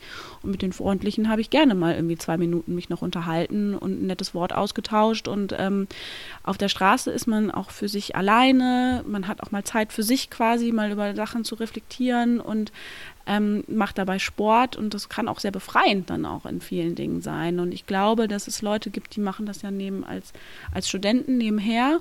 Es gibt aber auch Leute, die sagen, also ich schmeiße alles hin und ich, ich mache keinen Bürojob mehr, sondern ich fahre jetzt Vollzeit auf dem Fahrrad, weil das so ein, so ein Freiheitsgefühl ist. Und ähm, ich denke mal, oder ich hatte jemanden, der kam aus Syrien, der hat mir dann erzählt, also das ist ein totaler easy Job, mit dem ich hier mein Geld verdienen kann. Warum soll ich das denn nicht machen? Hm. Ja, okay. Ähm, ja, krass. Ähm, dann noch die, die abschließende Frage zur, zu, zu euch. Wie kann man euch unterstützen? Wenn jetzt Leute das hören, und ich rufe da dringend zu auf, ähm, aber wie kann man euch konkret unterstützen? Und wenn ihr da draußen immer bei mir Geld spenden wolltet, spendet mir nicht Geld, spendet den Leuten von äh, Die fahren am Limit lieber Geld. Ja, so einen Spendenaufruf haben wir momentan nicht, aber wie- kann man uns helfen? ja, wir hatten auch schon mal, wir haben auch schon mal auf Spenden gesetzt und äh, wir haben auch ganz tolle Flyer schon gespendet. Also nochmal danke auch an der Stelle, die brauchen wir echt täglich. Ähm, und zwar, wie kann man uns helfen? Man kann uns zum Beispiel helfen, dass man trotzdem Kunde bleibt, weil dann haben auch alle noch einen Job, weil das ist natürlich auch sowas, dass sich viele dann überlegen, oh, dann bestelle ich da nicht mehr. Das ist nicht unser Ansehen. Wir wollen ja arbeiten. Ähm, man kann helfen, dass man zum Beispiel, wenn die Fahrer zu einem an die Tür kommt, mit denen mal das Gespräch sucht und auch mal fragt, wie sind denn so die Arbeitsbedingungen und ähm, hast du schon mal auch von der Kampagne gehört? Also das wirklich auch gerade so in die Städte, wo wir noch nicht so stark vertreten sind, mal hineintragen und mit den Menschen sprechen und ähm, auch mal so ein Bewusstsein auch dafür schaffen und vor allen Dingen, was ich auch immer appelliere, es ist eine Dienstleistung und die muss bezahlt werden. Wir wollen alle von unserem Geld leben und das Geld, was wir da bekommen, das reicht nicht aus und deswegen ist es eigentlich nicht unwichtig, wenn man sich den Luxus mal erlaubt, dass man da bestellt, dann muss man auch schon in die Tasche greifen, das sehe ich auch so, aber dann kann man doch auch schon mal zwei, drei Euro Trinkgeld geben, als dass man sich das dann verkneift. Und eure Kampagne? Wie kann man euch noch unterstützen? Außer, dass man euch liked. Und Ja. das rufe ich auch, auch, liked und shared und teilt alles, was von der Kampagne kommt, okay? Und folgt den Seiten. Äh, Genau, ja, ja, das ist das Beste. Und setzt uns Kommentare darunter, wie ihr das findet. Und ähm, also wirklich teilt das euren Freunden und Familien mit. Und ähm, umso mehr Reichweite wir da ja auch drüber erzeugen können, umso leichter wird uns unsere Arbeit gemacht. Da rufe ich herzlich zu auf, äh, äh, bei, mit Kraft meiner kleinen Wassersuppe. Äh, aber ich mach's äh, sehr gerne. So, und jetzt meine Überleitung, die habe ich mir schön überlegt. Du machst gesellschaftspolitisch super relevante Sachen. im Bereich Arbeit, die mega krass wichtig sind und glaube ich auch eine Sache sind, die super relevant sind, politisch äh, und gesellschaftlich. Und dann kommst du zur SPD. Warum macht man denn sowas? Tja, warum? Wie komme ich zur SPD? Tja, vielleicht ist das so ein Familiending. Meine Eltern waren auch in der SPD bis 93, sind dann aber auch ausgetreten. Warum tritt man 93 aus wegen Rudi Scharping? Nee, und zwar, weil dann ähm, die CDU durchgedrückt hat, dass die Flüchtlinge an den Grenzen dort äh, schon einfach abgewiesen werden können und nicht mehr weiter nach Deutschland reisen können. Und dann gab es noch den Grund, auch in dem Ortsverein, wo meine Eltern waren, äh, hätte es eine Koalition mit den Grünen geben können und da waren alle dagegen. Und dann haben meine Eltern beide gesagt, meine Mutter war Vorsitzende im Orts- oder war mit im Vorstand vom Ortsverein, so nicht. Und sind dann ausgetreten nach bei meinem Vater waren es 14 Jahre, bei meiner Mutter weiß ich das leider nicht. Und ähm, so dass ich das als Kind schon so ein bisschen mitbekommen habe. Jetzt auch nur so am Rande. Mein Vater war immer schon in der Gewerkschaft, hat mich dann auch immer mit zuerst, zum 1. Mai mitgenommen, sodass ich dann für ein Bewusstsein hatte. Aber wenn man mal ganz ehrlich ist, so auch in meinem Studium habe ich damit nicht wirklich was am Hut gehabt. Habe mich da nicht für interessiert und ähm, habe mich eigentlich so verhalten für die Leute, die ich jetzt selber schimpfe. und ähm, ja, letztes Jahr, so im Winter, wo ich dann auch bei Deliveroo angefangen habe, habe ich mit meinem, äh, also mit meinem lieben Kumpel Ori Mittenmeier auch oft abends so zusammengesetzt und mich auch wirklich über politische Themen mal ausgetauscht. Das war so das erste Mal, dass das auch so beim Privaten irgendwie ähm, gekommen ist, dass man sich dafür interessiert hat, was passiert denn da wirklich draußen und ähm, so nicht nur auch Deutschland, sondern auch auf der EU-Ebene. Und ähm, für mich war es dann so, dass ich dann für mich die Entscheidung getroffen habe, zu sagen, okay, man könnte jetzt vielleicht auch in, zu den Linken gehen mit meinen ganzen Einstellungen und gerade auch so die Forderungen, die ich jetzt habe. Und dann habe ich mir das mal länger überlegt und habe auch gedacht, ähm, wie ist denn auch so ein Weg in so eine Partei rein? Und ähm, bin da auch völlig ahnungslos, so wie ich halt auch mit der Kampagne so ahnungslos da reingestartet bin und bin auch, glaube ich, immer noch sehr ahnungslos. Äh, und habe mir dann aber gedacht, nee, ähm, mir gefällt das teilweise nicht, was jetzt in der SPD so passiert. Aber was ich jetzt sehe, es ist ein Schwung da, dass vielleicht man doch so einen Erneuerungsprozess anstreben könnte. Und warum nicht in so eine Partei gehen und da auch einfach mal mit der Nadel an die Stellen stechen, wo es weh tut? Mhm. Und ähm, ich weiß noch nicht, und das kann man auch erst in ein paar Jahren sagen, wie sehr mir das gelingen wird. Und ich werde das natürlich jetzt auch erstmal in Köln auf der Ortsebene versuchen und versuche mich da natürlich auch jetzt irgendwie in den Arbeitsgruppen dran zu beteiligen. Und ähm, finde es wichtig, auch mal in eine Partei einzutreten, wo einem nicht alles gefällt. Aber genau aus dem Grund, weil man auch versuchen möchte, da mal was zu verändern. Nichtsdestotrotz muss ja dann die nicht nur der Veränderungswille da sein, das ist, äh, sondern auch irgendwie eine Idee von dem, dass die Partei es auch aufnehmen kann. Ähm, ich finde es halt spannend, wenn du sagst, du, deine Eltern sind wegen Asylkompromiss ausgetreten, 93. Ja, ist ja, läuft ja auch gerade wieder, wobei ich fand jetzt die Performance nicht so schlecht in den letzten Tagen, muss ich zugeben. Ähm, haben, glaube ich, da ausnahmsweise mal ein bisschen gegengehalten und nicht alles mitgemacht. Ähm, aber was ist denn so, das ist sozusagen so eine rein rationale Überlegung oder hast du auch, ich meine, deine Eltern, wie reden die dann noch über die SPD? Sind die im Herzen SPD da geblieben oder sind die eigentlich so ein bisschen rausgegangen von dem Ganzen und gesagt, jetzt aber keinen Bock mehr? Mm, ich glaube, sie sind schon rausgegangen, aber ich glaube, das hat auch so ein bisschen was auch mit so Personen zu tun. Und das mhm. ist auch das, was ich so sehr schade finde, dass manche Dinge auch in so einer Partei an einer Person ausgemacht werden und nicht mehr so auf, also so auf den Gesamtkontext gehen. Und was mir zum Beispiel auch wichtig ist, ich meine, ich habe jetzt sowohl den akademischen Hintergrund, als auch, dass ich weiß, wie es bedeutet, wirklich hart zu arbeiten und ähm, dass man da, dass ich da auch immer wieder die Menschen auch immer, im, also es ist mir ganz wichtig, immer im Blick habe, für die man das macht und für die ich mich einsetze, weil das mache ich sowohl bei Liefern am Limit, als dass ich das dann auch irgendwie versuche, dann irgendwie im Ortsverband irgendwie umzusetzen, dass ich mich dafür Menschen einsetze. Und das sind Menschen, die ähm, manchmal gar nicht die Möglichkeit haben, eine eigene Stimme zu haben und dass ich mich da so irgendwie sehe und nicht äh, mich so von oben herab irgendwie, mhm. äh, irgendwie für jemanden einsetze und sage, ich habe hier die Weisheit mit den Löffeln gefressen, sondern ich spreche mit den Leuten und ich lerne von den Leuten. Und das ist, würde ich mir auch, glaube ich, für die SPD noch viel mehr wünschen. Weil der Podcast, mein Podcast heißt ja Podcast über die Zukunft der SPD. Ja. Ähm, was ist, wie, wie, wie, siehst du denn, also neben der, du hast ja gesagt, es gibt viele Sachen, mit denen du nicht übereinstimmst. Ähm, wie siehst du denn die Lage der SPD gerade? Ähm, ganz grundsätzlich.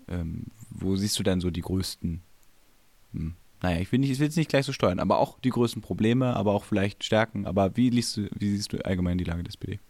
Äh, also ich tue mich mit den, mit, den, mit den Harzgesetzen schon schwer. Also ich bin auch jemand, der sich so positionieren würde, der sagen würde, so Hartz IV, das muss auf jeden Fall angegangen werden. Und ähm, man kann ja immer wieder auch angekreidet werden dafür in der Partei, dass das eine Partei gemacht hat. Ähm, aber man kann auch einfach mal sagen, okay, dann schmeißen wir den ganzen Haufen einfach mal über Bord und jetzt machen wir mal was Neues. Und ich finde, ähm, das muss angegangen werden, weil das sind Themen. Und was ich halt auch sehe, zum Beispiel die Digitalisierung, das wird auch immer so als Riesenungeheuer irgendwie transportiert. Und ich finde, man könnte das doch wirklich auch einfach mal als Chance nutzen und sagen, wir kommen nicht drum rum.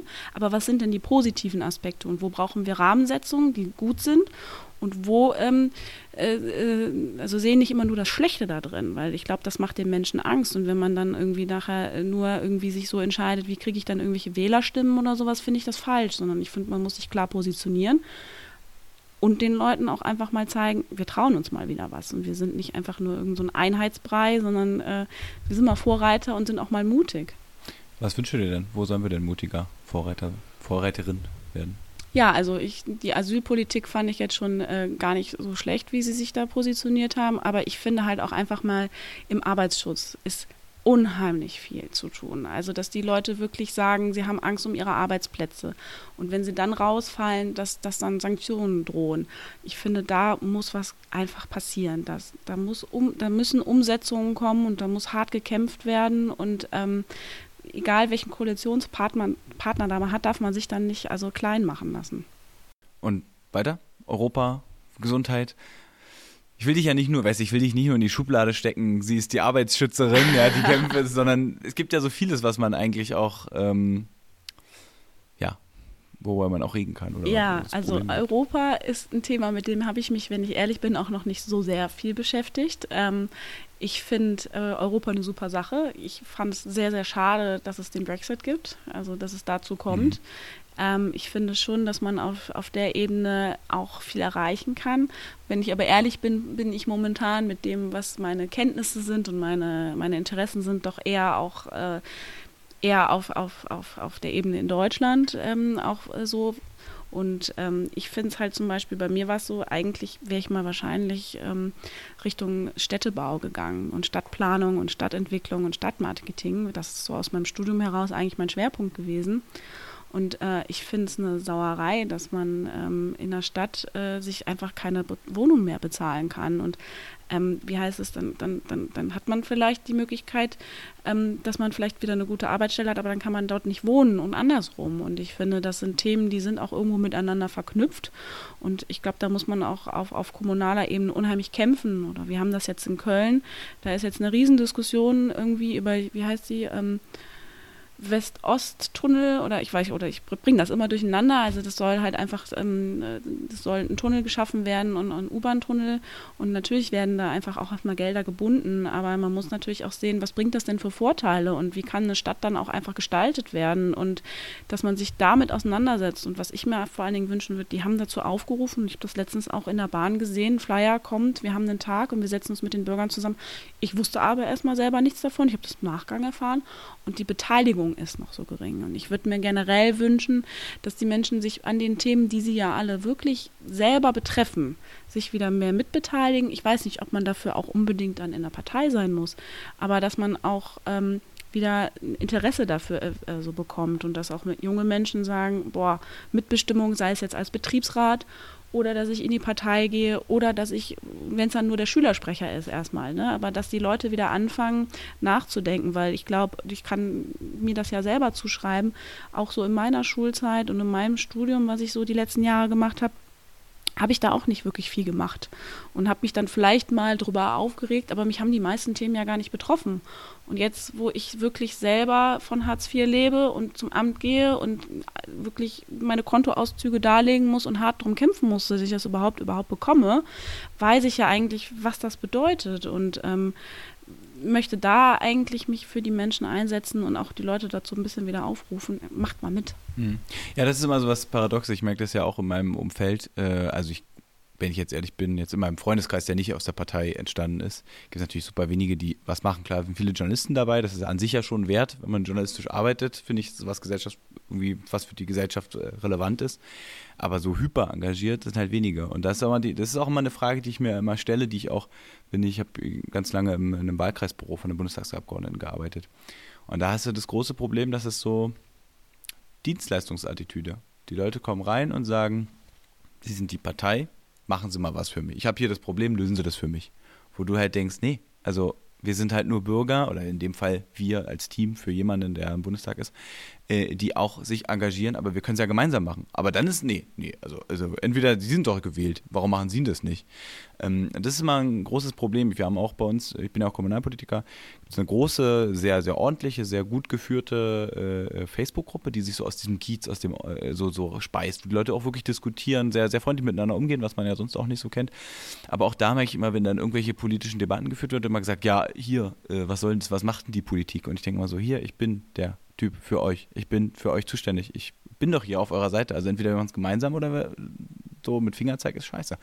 Deswegen weiß ich immer nicht, wie, wie kriegt man die Leute dazu, sich zu engagieren, wenn es sie noch nicht betrifft. Das ist ja das. Also jeder kann von Hartz IV betroffen sein. Und Hartz IV, großer Kritiker, bin da ganz bei dir. Ähm, aber wie kriegen wir Leute dazu, ähm, dass sie sich ähm, für Menschen interessieren, die Dinge treffen, die sie selbst nicht treffen?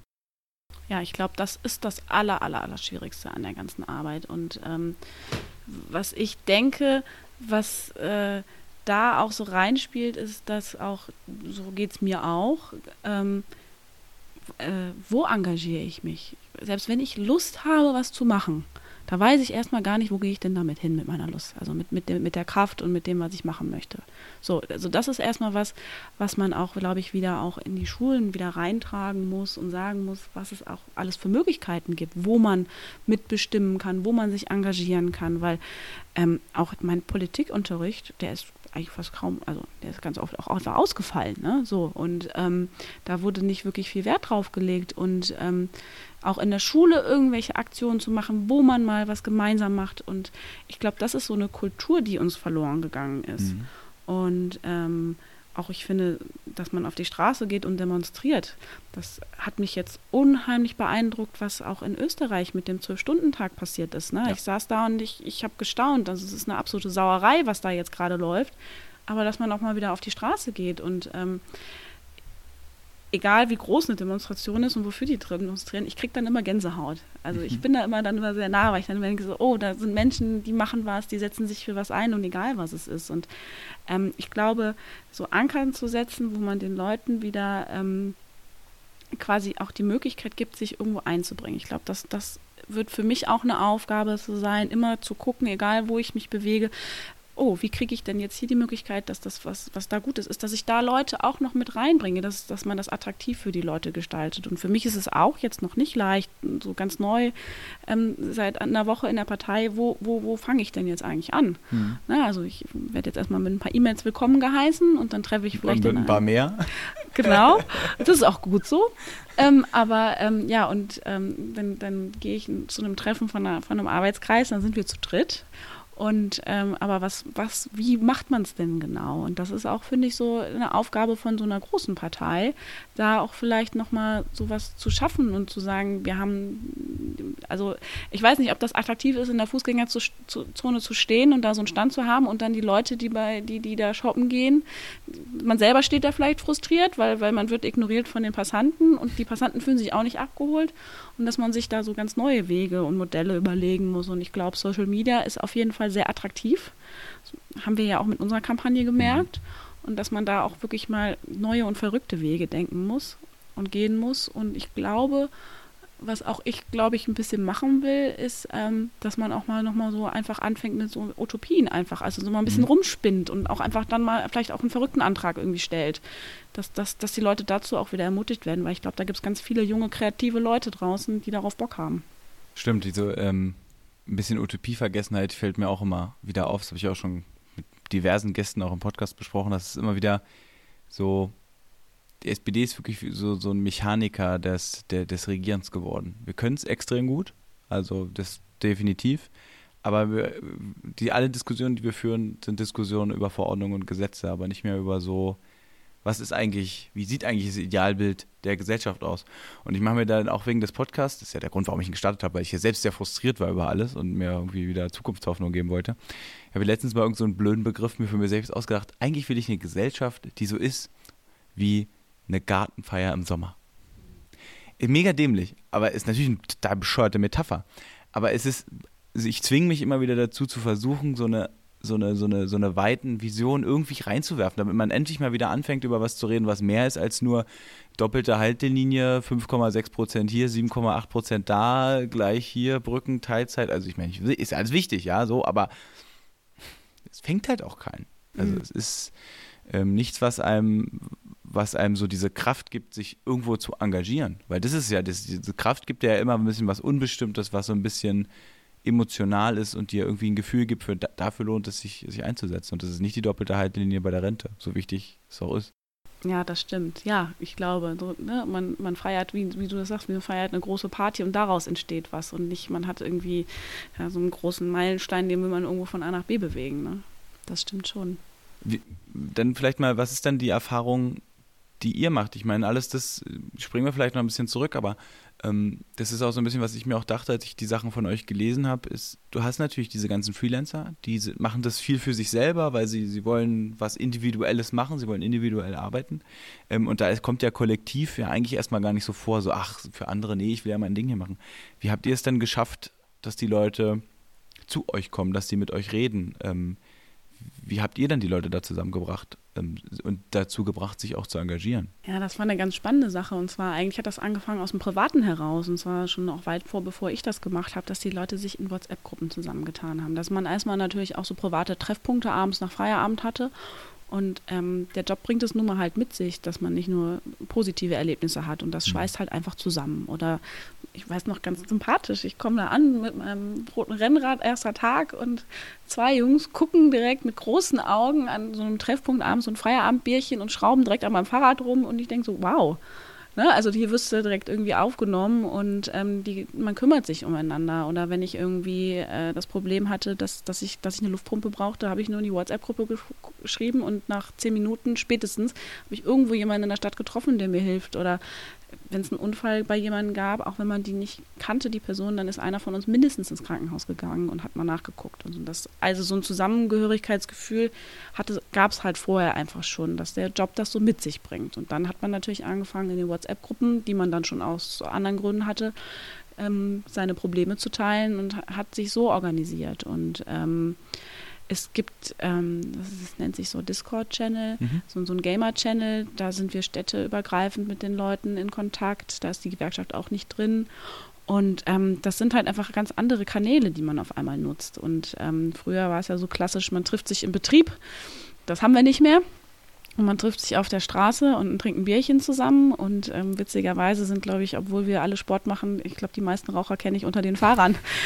Das war bei mir beim Tauchen, Hobbytauchen auch immer so. Die ganzen Taucher alle geraucht. Da habe ich mich auch immer gefragt, was mit denen kaputt ist. Das ist ja. Naja, ich hatte irgendwann mal hier Feuerzeuge mit und dann habe ich gesagt, rauchst du? Und er so, ja, hast du eine Zigarette? Und dann direkt so große Augen. Und dann meinte ich so, nein, ich wollte nur ein Feuerzeug geben. Ich rauche leider selber. Also ich rauche Gott sei Dank nicht. Ja.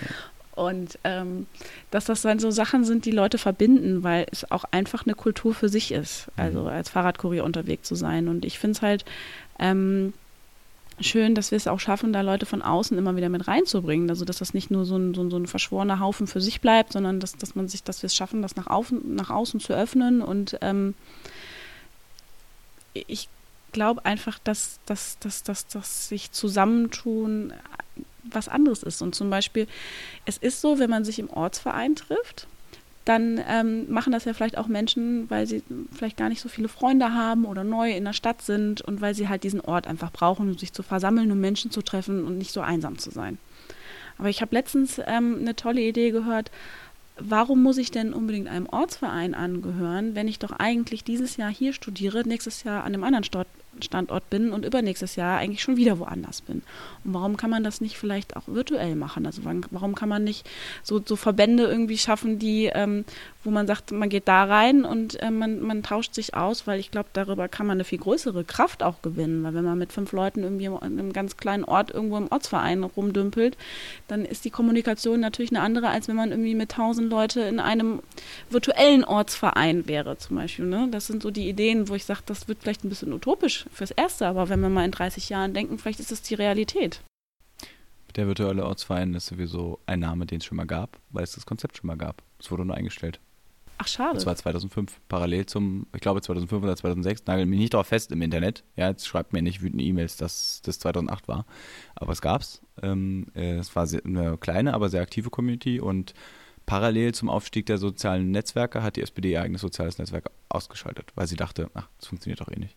Ja, dann müssen wir das auch mal wiederbeleben, Absolut, oder? ich bin da hundertprozentig bei dir. Ich habe auch einen guten äh, Genossen, der auch im Podcast war, bei mir, der genau diese Digitalisierung der bestehenden Strukturen will. Da geht es nicht nur um ähm, Digitalisierung, also an die Gründung eines Ortsvereins kann man machen, sondern einfach die eigenen Strukturen, die man hat, dass man die digitalisiert. Weil ich glaube, das ist absolut richtig, was du sagst. Ich finde auch mit Discord und so, ich bin auch äh, ähm, ähm, viel Computerspielzeit in meinem Leben gehabt. Und deswegen kenne ich diese ganzen Sachen auch und mich immer gewundert, warum die SPD nicht bei Teamspeak ist oder sowas. Ja, gibt es ja auch, gibt ja tausende Möglichkeiten. Ähm, aber war nicht so und äh, äh ich weiß, es ist auch eine ein Podcast war, die war bei den Piraten, die nutzen das natürlich alle, weil die eine ganz andere, kommen in ganz andere Strukturen rein, die sind viel freier. Und ich glaube, dass man gerade von so Initiativen wie ihr die seid, äh, dass man da viel lernen kann, weil es ist ja eine politische Organisation, die ihr da gründet, aber halt im 21. Jahrhundert mit den mhm. Bedingungen des 21. Jahrhunderts. Ähm, was mich, was mich noch äh, interessiert ist, ähm, du hast es vorhin nur gesagt, bringe leider jetzt wieder ein bisschen, aber dass du äh, auch angekündigt hast oder es bei Facebook gepostet hast, dass du in die SPD gegangen bist. Du hast gestern, als wir kurz telefoniert haben, äh, ja gesagt, ja, das war ja auch, das war der erfolgreichste po äh, Post, den ich jemals hatte. Ähm, was war denn da für eine Diskussion äh, drunter? Was, was lief denn ab? Ich meine, warum ist es, scheint dich ja zu prägen zu bewegen auch. Ja, ja, genau. Also ich habe das irgendwie auch eine Woche vor Zeit verzögert gemacht und ich habe das dann als also in die Chronik reingebracht, ich glaube als Lebensereignis oder wie das heißt. Oh, oh das war schon sehr hoch. und habe damit auch, glaube ich, einen anderen äh, Post, den ich davor abgesetzt hatte für eine Veranstaltung, glaube ich, dann auch selber torpediert, sodass ja. der gar nicht mehr aufgefallen ist. So kann ich auch. Ökonomie. Genau, also so kann ich auch selber, also ne, ich muss selber noch lernen, wann, wann poste ich was wie effizienter. Ähm, aber was ich damit erzeugt habe, ist natürlich, dass ich erstmal ein Statement gesetzt habe, dass ich gesagt habe, okay, ich trete jetzt nicht einfach still und heimlich irgendwo ein, sondern ich mache das jetzt mal öffentlich. Das war auf Twitter vorher schon irgendwie auch ähm, von jemand anders gepostet worden, aber ähm, wie heißt es, ich äh, habe mich dann dafür entschieden und natürlich habe ich durch die Arbeit, die ich jetzt mitgemacht habe, auch mit, mit vielen Leuten auch aus der Linkspartei zu tun gehabt und ich denke mal, dass gerade die Dinge, die wir vertreten, viele dann eher da angesiedelt gesehen hätten und mhm. dass sie dann gedacht haben, boah, wie kannst du jetzt in so eine große Partei gehen? Und, und die die auch so doof ist. Genau. Und ähm, dann äh, gab es so Stimmen von allen Seiten. Also ich, also ich glaube, jemand, also das erste war dann halt jemand, das so einen traurigen Smiley darunter gemacht hat. Dem habe ich dann noch im Privat irgendwie ein bisschen was geschrieben. Da habe ich keine Antwort drauf bekommen, außer Smileys.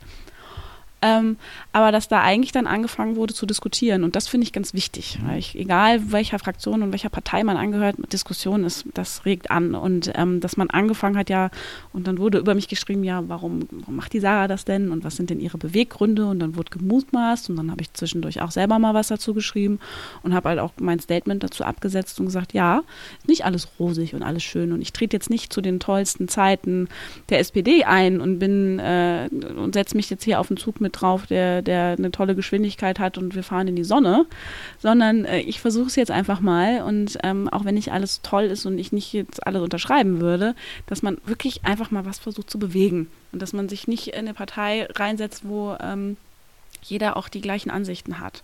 Und ich glaube, da waren einige, waren, ähm, waren sich da auch einig und ähm, haben mir da auch dann Zuspruch gegeben. Und was ich am besten halt einfach fand, dass da eine Diskussion entstanden ist. Ähm, und jetzt bist du in der Partei ähm, und äh, wie, ja, du, du hast vorhin gesagt, oder gestern gesagt, du musst jetzt, äh, musst nachher noch, äh, deswegen machen wir auch gleich Schluss, weil du musst los, äh, nach Köln zurück, weil du kriegst dein Parteibuch überreicht. Äh, von den Jusos oder wie war das? Nee, du, hast, nee. du kriegst ein Parteibuch? Nee, oder? ich weiß ich gar nicht. Gibt ein Parteibuch. Gut, das Es gibt ein Parteibuch? Ja. Äh, natürlich. Ja, das muss man das Kopfkissen legen. Ja. Ähm, nee, aber das kriegt man vom Ortsverein. Ja, nee, also ich bin jetzt eigentlich eingeladen worden, heute Abend ähm, den Users äh, mal Hallo zu sagen für alle Na gut. Neumitglieder. Ich weiß nicht, ob ich das noch schaffen werde. Ich glaube fast nicht oder ich komme zu spät. Und äh, weil bei uns in Köln steht ja jetzt auch der CSD am Sonntag an, Sehr schön. wo die Users ja auch vertreten sein werden. Und ich werde mal schauen, ob ich es schaffe, dazu zu kommen oder nicht. Ach, CSD, Pride Week, toll. Ja, Und ähm, ja, also ich habe mich jetzt auch schon mit der Arbeitsgruppe Digitalisierung und Arbeit getroffen. Und äh, jetzt in meinem Ortsverein gibt es auch bald ein Treffen. Da werde ich dann das erste Mal auch Hallo sagen. Und so rechts und links habe ich auch schon Leute kennengelernt, die, die schon dabei sind. Und ähm, das wird sich jetzt einfach mal zeigen, wie sich jetzt so ähm, die Zeit gestaltet und wo ich da mitarbeiten kann. eine Stunde, drei Minuten. Ich weiß nicht, wie du. Ist jetzt 14.30 Uhr? Aber eigentlich habe ich auch gar keine so Fragen mehr. Wir haben eigentlich über alles geredet. Oder ist dir noch was? Fällt dir noch was ein, was du noch sagen willst? Mein Werdegang. Jetzt eigentlich alles durch soweit.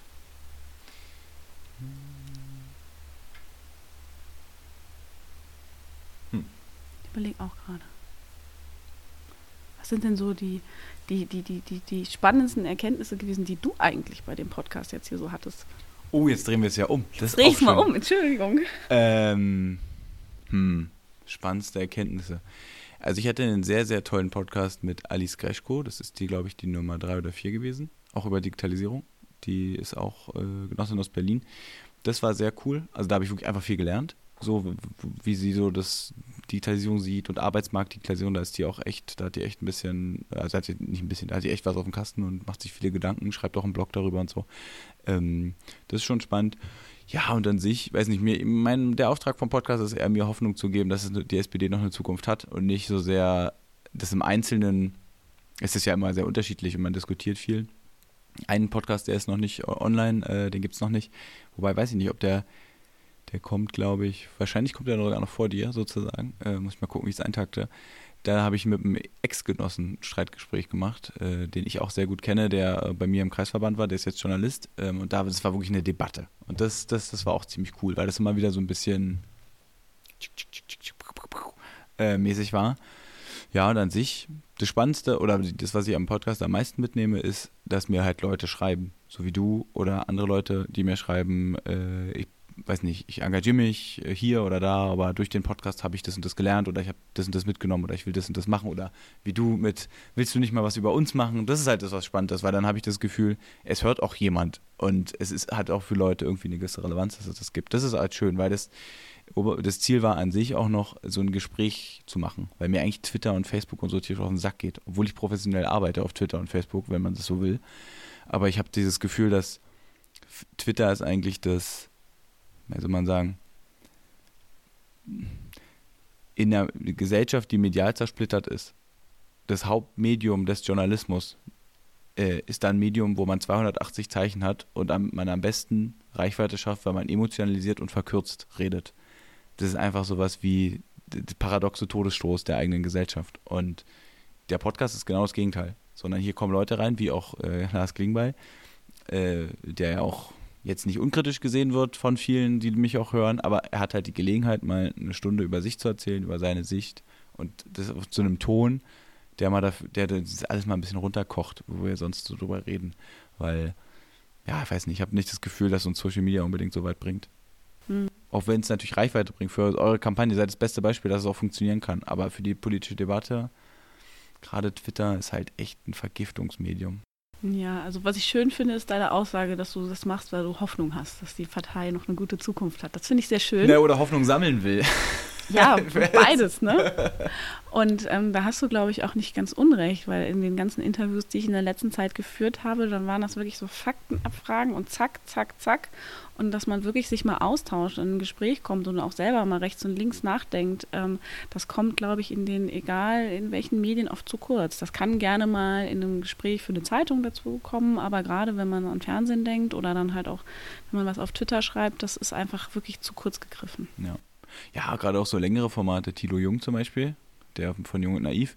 Die Sau, Entschuldigung, muss man sagen, der hat nämlich einen Tag, der hat gen- ich glaube, eine Stunde nach mir die Aufnahme mit Kevin gemacht. Da der aber ein Team hat, war der viel schneller. und ich kam vier Wochen später und dann so, verdammt. Aber was ich halt spannend, ich habe es natürlich auch sehr intensiv das mir angeguckt. Selbst bei ihm ist ja so, er macht halt sehr lange Sachen, aber auch da ist es eine Stunde Interview. Frage, Frage, Antwort, Frage, Antwort. Und das ist eigentlich auch nicht das, was auch das, wie gesagt, nicht das Ziel ist, sondern ich will so ein Gespräch. Ich will, dass die Leute das Gefühl haben, sie sitzen am Tisch und zwei Leute unterhalten sich und sitzen eigentlich dabei. Und wie das so ist, dass sich Gedanken aus dem Gespräch entwickeln, dass man nicht immer weiß, wo es hingeht, sondern dass man einfach irgendwie miteinander spricht. Das ist eigentlich das Ziel. Weil Mhm. das, wie gesagt, das nervt mich an der aktuellen politischen Debatte. Alle sind immer doof und der Feind. Ja, also es ist furchtbar. Auch Lars Klingbeil, also wenn der eine Sache falsch twittert, ist er ein Trottel. Und unsere Leute reden schlimmer über den als jeder Gegner. Und Mhm. denke mir so, das ist auch nur ein Mensch. Aber das wissen die Leute nicht. Weil für die ist halt Lars Klingbeil eine Persona, die sie kennen. Der Generalsekretär, der Gegenspieler, der Parteichef, also nicht der, nicht Parteichef, aber aus der bösen Parteiführung, die alle so schlaue Ideen haben und äh, so. Dass sie dieses populistische Narrativ von wie hier unten und da, die da oben, äh, das zieht ja auch bei unseren Leuten. Und das Mhm. ist, das ist schon tricky. Also, und der Podcast ist der beste Beweis, dass es totaler Unsinn ist. Weil ich bin irgendein Kack-Podcast. Sorry. Also ich meine, ja, ich habe jetzt 500 Downloads pro Folge. Ist geil, ist wirklich, ich freue mich über jeden Einzelnen, wirklich Leute. Also nicht, nicht böse gemeint. Aber ich komme zum Generalsekretär der SPD und ich kann eine Stunde mit dem reden. Und ich bin irgend so ein Podcast. Oder mit Kevin, gut, den kannte ich nur noch vorher. Oder mit Christina Kampmann oder mit Alice Greschko. Leute, die ja sich denken können, was ist das für ein Hansel? Natürlich rede ich nicht mit dem. Pff, viel Besseres zu tun. Aber die kommen, man kann mit denen reden, man kann ähm, mit Leuten reden, die wichtig sind und Entscheidungen treffen über Sachen, die man selbst wichtig findet. Das stimmt. Und was ich halt auch, auch ordentlich festgestellt habe, ich bin jetzt schon sehr oft interviewt worden und ich habe auch teilweise so Begleitungen gehabt von Journalisten und ähm, auch von Leuten, die Fotostrecken gemacht haben. Und dann sieht man auch erstmal, was da für Arbeit hintersteckt, wie viele Stunden da reingesteckt werden, um ein Foto nachher zu haben oder ein kurzes Statement irgendwo reinsetzen zu dürfen und auch untereinander. Das ist ein, ein, ein, ein riesiges Haifischbecken. Wer hat welchen Artikel, wann, wie, zu welcher Zeit am besten gesetzt und ähm, dass man auch oft irgendwie so vergisst, ähm, dass da Menschen dahinter stecken und dass die Journalisten das auch manchmal vergessen. Dass Mhm. das egal, auch ein, ein, ein Spitzenpolitiker, der hat eine Familie, der geht am Abend nach Hause und ich glaube, was ganz viele vergessen, manche sitzen auch einfach abends alleine im Hotel. Klar sind sie froh, dass dann mal Ruhe ist, aber auch dann ist man wieder nur für sich und ähm, das sind alle, wir sind alle nur Menschen und wir sind alle nur, äh, wir machen nur Dinge und ich finde, egal wie wichtig man ist, man darf sich auch manchmal selbst nicht so wichtig nehmen. Das stimmt. Das ist ein großes Problem, äh, was, glaube ich, mit dem Dienstwagen kommt. Ähm, also, geil, ich, ich gibt viele Bundestagsabgeordnete, denen das, glaube ich, egal ist, aber anderen Bundes... Man ist halt immer die wichtigste Person. Also, zum Beispiel die Berliner Abgeordneten sind da, äh, Bundestagsabgeordneten sind da, glaube ich, ziemlich äh, immun gegen, weil die Berliner interessieren Scheiß für ihre Bundestagsabgeordneten. Die kannst du sonst welche Veranstaltungen machen, interessieren niemanden. Wenn du wiederum aber in Bayern bist und du bist Bundestagsabgeordneter, bist du der König. Wenn du da ankommst, da wird alles aufgefahren. Und ich glaube, sowas, wenn man das mal nicht nur vier, vielleicht sondern acht Jahre macht, dann ist man einfach wichtig und man hält sich auch selbst für unverzichtbar. Und das ist, glaube ich, ein großes Problem, weil man kriegt sehr viel Aufmerksamkeit, man hat immer Dinge zu entscheiden, alle gucken immer auf einen, man darf immer vor vielen Leuten reden, äh, alle warten immer auf einen und so. Das ist schon, das ist ein Problem, glaube ich, was Politik hat, aber glaube ich schon immer hatte. Ja, aber ich glaube, das ist ein Problem, was man nicht abschaffen kann, weil man natürlich mit Politik Öffentlichkeit erzeugt und die auf einen reagieren, aber da muss man sich selber, glaube ich, immer wieder zurücknehmen und ähm, vielleicht führe ich ja dann mal das Dienstfahrrad ein, anstatt den Das Dienstwagen. wäre gut, das wäre gut. Ja, ja, das Dienstfahrrad. Ja, ja, gab es ja Beschreibungen in Berlin, glaube ich, für den Senat. Dienstfahrräder für Einzelne. Ist nett, aber ich würde in Berlin nicht Fahrrad fahren, wenn ich dafür Geld kriegen würde. Also, also auch mit oder ohne Lieferung, aber ich finde Berlin Fahrradfahren schon echt crazy. Deswegen Hut ab vor den ganzen Fahrern hier nochmal mehr. Weil das ist echt irre hier. Also die Leute fahren ja alle wie Sau. Alle. Die Autofahrer, die Fahrradfahrer, die Fußgänger passen auch nicht auf. Und wenn du denn hier in der Innenstadt bist, hast du sowieso die ganzen Touris, die wissen sowieso überhaupt nicht, wo sie sind. Das ist schon lebensgefährlich. Ich habe mir den Spaß ja vor drei Wochen gegönnt und habe mein Fahrrad mitgebracht und ähm, bin hier gefahren. Also mir hat das unheimlich viel Spaß gemacht und ich bin direkt in ein Interview reingerasselt und wurde gefragt ähm, von RTL. Ich habe das auch leider gar nicht gesehen, ob das ausgestrahlt worden ist. Ähm, was ist denn das Problem zwischen Fahrradfahrern und Autofahrern und wie verhalte ich mich? Und da muss ich mich auch äh, immer wieder, kann ich mich leider nicht von ausnehmen, dass ich komplett regelkonform fahre. Ich könnte da auch ein bisschen besser sein, ein bisschen mehr Vorbildfunktion haben. Aber ähm, manchmal schnell fahren kann auch Spaß machen. Ja, das ist das Problem, oder? Weil man verwechselt auch so mit dem Fahrrad. Ja, also ich ähm, fahre ja auch oft mit eingeklickten Schuhen. Das heißt, ich, ich bin mit meinem Fahrrad verbunden. Ja. Na, also ich bin mit ihm verwachsen und ähm, mein Fahrrad steht in meiner Küche. Hat auch so einen Wasserpott da. Nee, Fahrrad. nee aber auf meiner Fensterbank stehen, stehen die Reinigungsmittel und äh, das Werkzeug zum Flicken und allem. Und ähm, ich wohne im dritten Stock und ich trage mein Fahrrad mehrmals täglich nach oben. Und ähm, also das ist eine Verbindung, die man hat. Und dann vergisst man, glaube ich, auch manchmal ähm, so, äh, wie, wie gutes Verhalten vielleicht manchmal noch besser wäre im Straßenverkehr. Also da kann ich mich nicht von ausnehmen. Und ich kenne, ich bin auch Autofahrer und ich weiß auch selber, wie das ist und habe aber irgendwie ähm, auch oft das Gefühl, dass die Leute so zu faul sind, einen Schul Schulterblick zu machen und muss mich selber auch immer wieder da ermahnen. Aber ähm, ich denke mal, wir müssen von beiden Seiten mit, netter miteinander umgehen. Den Krieg, den ewigen Krieg zwischen Ja. Fahrradfahrern und Autofahrer beenden. Ähm, gut. Äh, sehr cool. Ähm, äh, ich habe zwei Abschlussfragen immer. Ähm, und zwar die erste ist, wen kennst du, wen ich mal in den Podcast einladen soll? Hubertus Heil. Okay, o okay. Dann ist Hubertus Heil jetzt nominiert. Ähm, da musst du mir helfen, dass er kommt. Äh, du, du hast gute Kontakte zu ihm. Äh, okay, dann äh, Hubertus Heil, äh, äh, schnell äh, äh, packe ich auf die Liste und äh, mach da mal eine Anfrage. Die zweite Frage, die ist ein bisschen kurios, äh, für dich wahrscheinlich. Ähm, ich habe äh, die, die Abschlussfrage, die ich immer den Leuten stelle, ist: Es gibt ganz viele neue Mitglieder in der SPD, so 50.000 in den letzten, keine Ahnung, 18 Monaten bis 24 Monaten.